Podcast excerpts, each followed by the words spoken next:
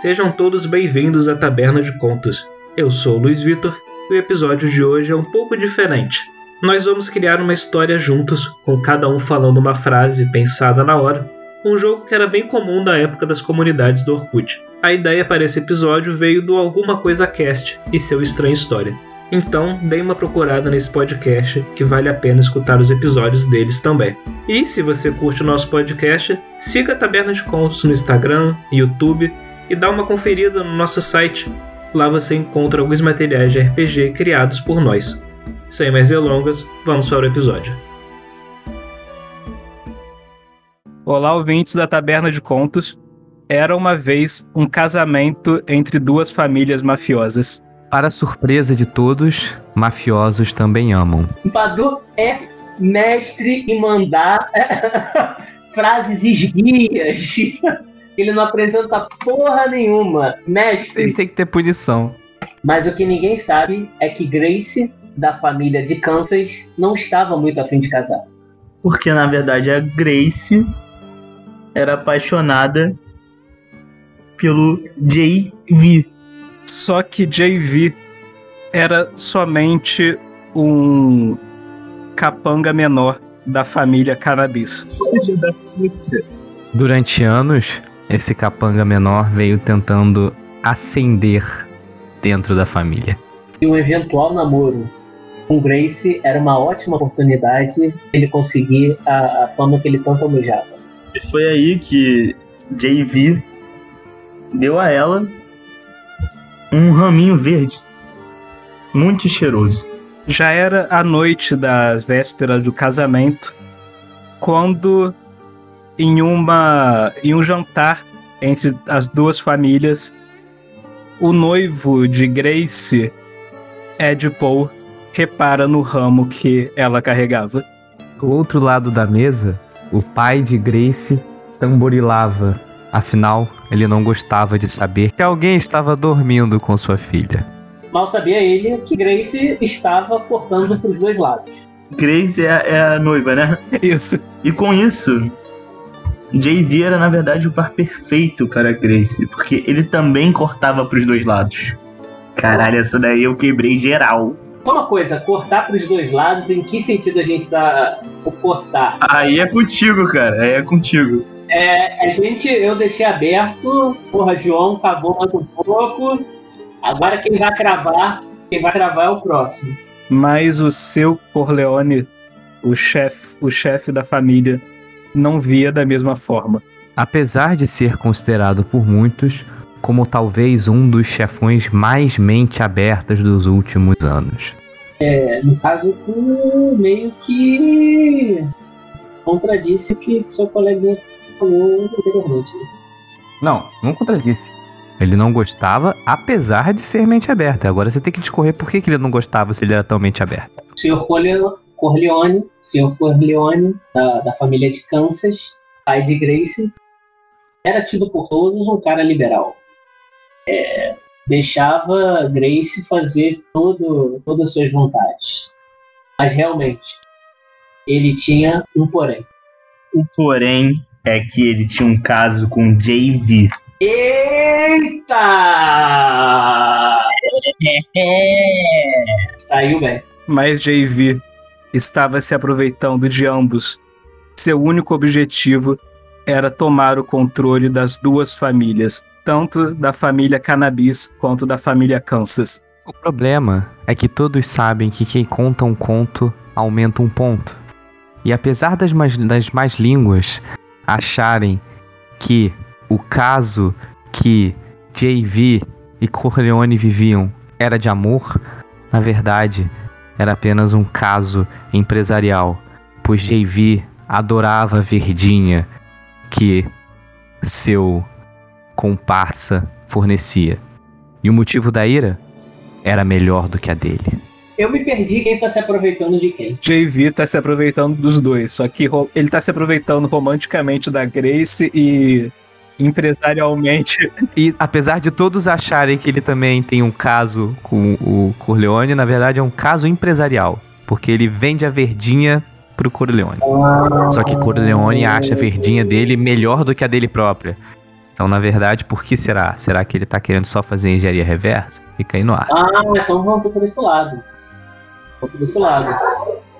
Ainda bem que o Luiz vai meditar isso tudo e vai pegar essa dica que ele deu para mim. Não. O objetivo principal de Corleone e coisa que ele nunca conseguiu fazer até agora é engenharia reversa de como a família Cannabis vende e produz uh, os seus produtos. Foi, foi com isso que JV contratou um rapaz chamado Hitman pura e simplesmente para executar, a temida missão. Sim, JV vi, observava em, durante o jantar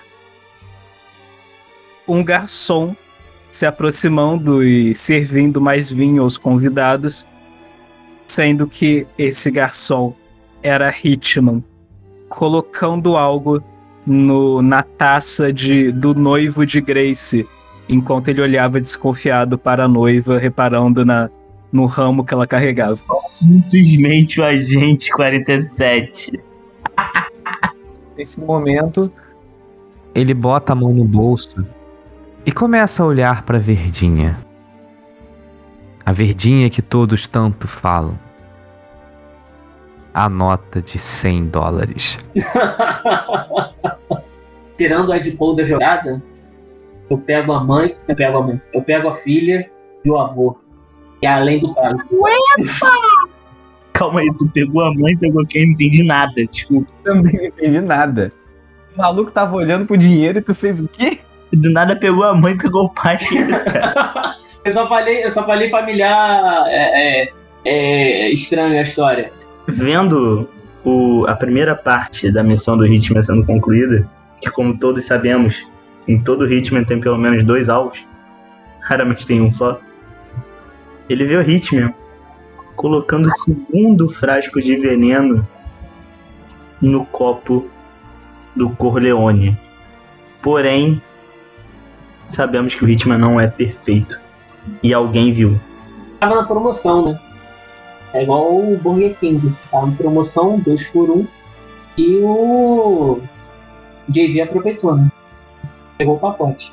Nesse momento, Heloise a melhor guarda-costas de Corleone, move rapidamente sua pistola, dando um tiro em ambas as taças e um terceiro tiro em ritmo. Enquanto todos olhavam para o corpo caindo, o que pouca gente percebeu foi no que saía de dentro de uma das taças que acabara de ser estilhaçada. Vim, segue. Essa foi a frase dele? Vinho? Isso. Vinho que se espalhava pelo chão começou a deteriorar um pouco do tapete, o que fez com que toda a festa ficasse em choque. E JV teve que agir. Ele se levanta apontando para Grace grito, gritando: Traidora! Eu vi quando ela passou um envelope para o garçom. Nesse momento, ela grita olhando para ele: Não passou garçom nenhum, você que bebeu demais. Grace é, é filha do Corleone e ela estava muito bem tranquila, que, sabendo que nada ocorreria com ela. Foi aí que JV, já por efeito de álcool e talvez de outras substâncias, ele agarra o Don Corleone, Sir Corleone, e dá um beijão nele, amassa o coroa na frente de todo mundo. Corleone percebe o movimento de JV aproximando uma faca de sua barriga e habilmente segura seu pulso, agarra-o pelo pescoço, ergue-o e joga com tudo na mesa, quebrando, partindo-o ao meio e deixando JV desacordado. Ele olha para todos e diz: vocês não viram nada enquanto limpa a boca e cospe ao lado. Mas aquele beijo não foi de graça. No mesmo estilo de Batman de 1980 ou 90, não me lembro, tinha veneno na língua de, de JV. JV era um garoto astuto. Corleone começa a se sentir estranho. Em poucos segundos, ele desmaia. Sendo assim, a filha dele, incrédula com a cena do pai amado dela e o seu amante e o seu marido, todos caídos no chão. Ela em seguida faz. Ela socorre seu noivo, ainda não marido, que estava só, assustado com toda a cena, e grita para chamar uma ambulância para seu pai. E ele é prontamente atendido e levado para o hospital. Enquanto mais capangas levam o corpo de JV para o para os subsolos da mansão. Nesse momento, com um pouco resquício de consciência que resta, Corleone pensa: Maldito! Ele é imune a veneno? Como tem veneno na língua dele, ele não morre, mas eu sou. Eu sinto os efeitos. JV é um garoto astuto, ele tinha um antídoto e já tinha tomado meia hora antes. Biologicamente isso é possível? Lógico. Se ele tomou em seguida, tipo assim, segundo antes, tá ligado? Porra, tomou antes, né? 30 minutos antes. Eu fiquei imaginando. Ele, ele tava com veneno na língua. É tipo, caralho, como é que ele tá de pé, porra? Não, na beisola, na beisola já vai, pô. Ele falou na língua. E- O Eduardo narrou língua. Ah, então é isso, vamos fantasiar. Não, pô, mas não tomou antídoto antes. É, faz sentido. É, peraí, tá na vez de. de não, tá na vez de João. João. Caralho, eu tô já perdido. Calma aí. Mal sabiam eles que JV tinha um plano C. E na verdade, quem estava dirigindo essa tal ambulância não era não era o motorista. Era na verdade Hitman, o agente 47 re- verdadeiro que nunca erra. E assim, no meio do percurso, a ambulância que levava Corleone sofre um acidente. Rodas para tudo que é lado. Totalmente destroçada. A ambulância capota. Não há sobreviventes. Com exceção de Corleone. A pancada foi o suficiente para fazer passar os efeitos do veneno. Para surpresa de JV, o plano B, que era o acidente de carro, caso o, o plano C não funcionasse, na verdade deu o contrário. O plano D ajudou o C a não fazer efeito. Que surge do, do mato. Um rapaz que sabiamente pulou antes do da batida da ambulância. E era simplesmente Hitman. A gente parece com a sua arma silenciada não tinha chances para o Corleone. Foi um tiro certeiro na têmpora do rapaz, do senhor da máfia. Agora eu acho que morre.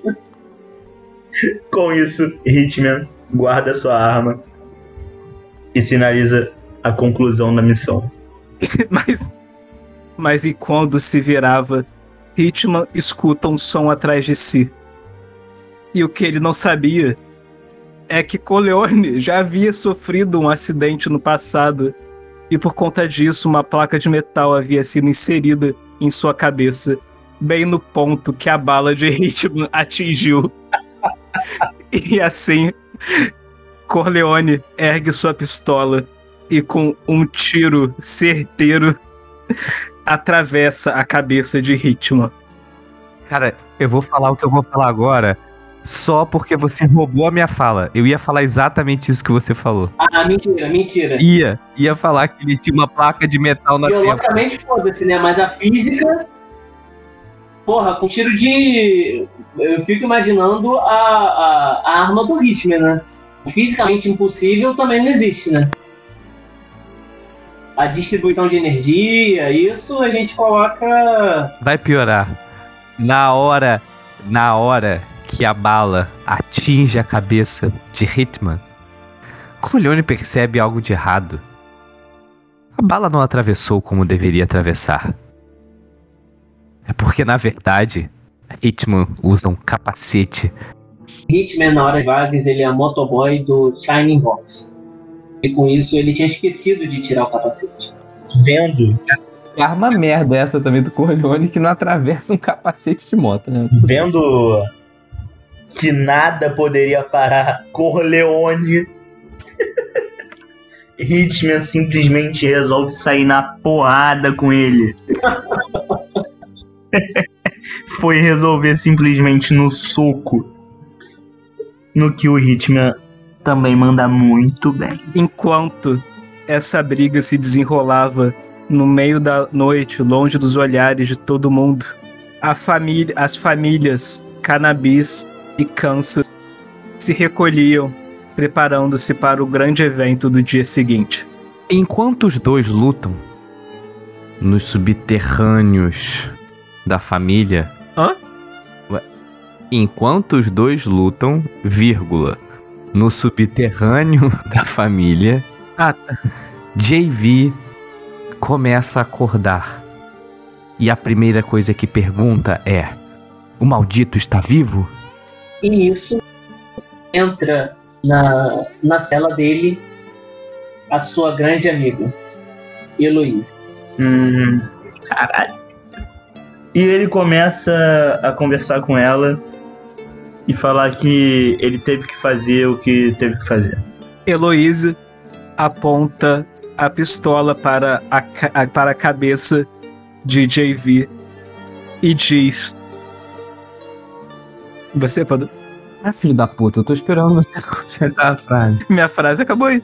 E diz: Uma última palavra. Mas Heloísa, eu pensei que éramos amigos. tá? Pensou errado, cachorrão. Entenda. Amigos, amigos, negócios à parte. E ela puxa o gatilho. JV dá um berro, assustado. Olha para o lado e vê que o tiro, na verdade, acertou no capanga que o estava prendendo. Esse era o plano E de JV. E começa agora. Sobe música de ação, todos ficam emocionados. Eles correm juntos, um do lado do outro, em direção à missão final dessa história. Eles encontram um esconderijo para passar a noite, pois afinal o plano F, o último de JV, se desenrolaria no caso durante o casamento no dia seguinte. Festa de casamento. Matrimônio no dia anterior e festa de casamento no dia seguinte, certo? É, Eu falei que durante o casamento mesmo, eu tava pensando na cerimônia de casamento. Ué, mas a cerimônia não foi onde rolou todo o balacobaco? Não, aquilo era o jantar antes do um jantar nas vésperas do casamento. Ah, tá, entendi. Famílias ricas. Você tem a pré-festa, a festa e a pós-festa. Porra, aí sim. É o Eduardo, né? Não, é você, Pedro. Ah, caralho. Eu me perdi no foco então. Então, qual foi que você falou? Eu falei, ah, os dois arranjam um lugar para passar a noite escondidos, pois afinal o plano F de JV, seu último plano, se desenrolaria durante, no casamento do dia seguinte. Enquanto isso, durante todo esse tempo, Hitman e Corleone continuam se porrando miseravelmente. E no meio daquele dilema, numa luta de boxe, quem se sobressai? A experiência de um idoso ou a vitalidade de um de um noob? Que não é tão noob. A gente está tratando do Hitman. Quem ganha esse dilema? Tu chamou o Hitman de noob. Caraca. Quando no meio da cena aparece um lobo guará. E, a uni e o último sol que corta a noite é um uivo. E assim a, a noite segue silenciosa, e na manhã seguinte, todos partem para o casamento. O lobo guará caminha, cheirando tudo que encontra pelo caminho. Ele vai cheirando, cheirando e chega até dois corpos caídos. Infelizmente, houve empate nessa luta. Nesse momento, eles se olham e se dão um abraço meio bromance, ensanguentados. Sentam numa espécie de tronco que estava caído e começam a fazer carinho no lobo e olhar a lua como um selamento de amizade único. Caralho. E foram essas imagens que passaram de flashback. Afinal, já tinha amanhecido, já estávamos vendo os convidados entrando no casamento. Mas esse foi o flashback que se passou enquanto Corleone caminhava pelo. por entre os convidados em direção aos noivos Grace e Ed Paul no altar. Entre os convidados, ele deu uma piscadinha para o lado.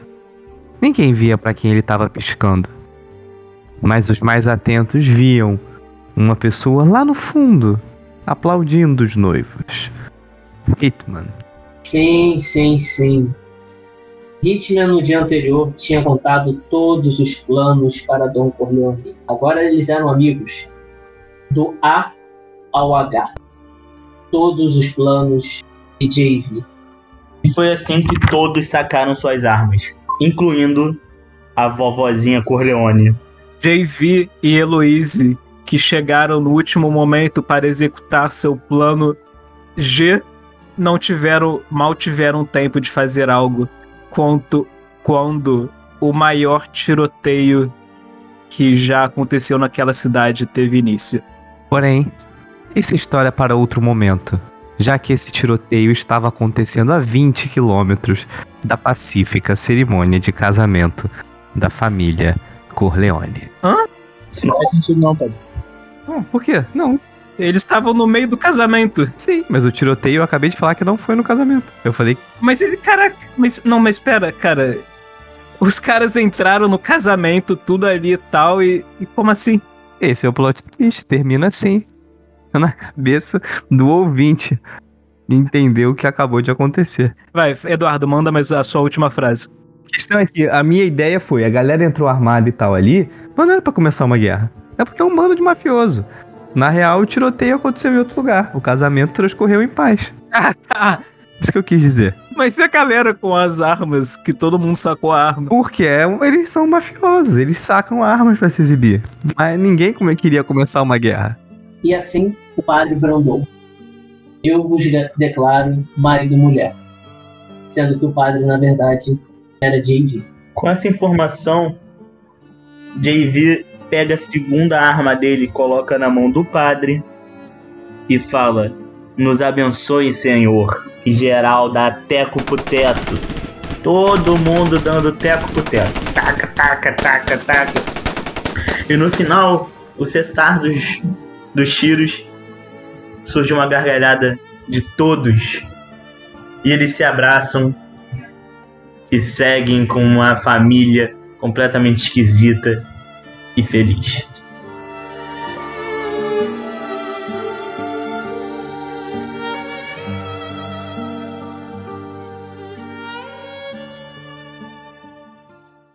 Essa é uma produção da Taberna de Contos.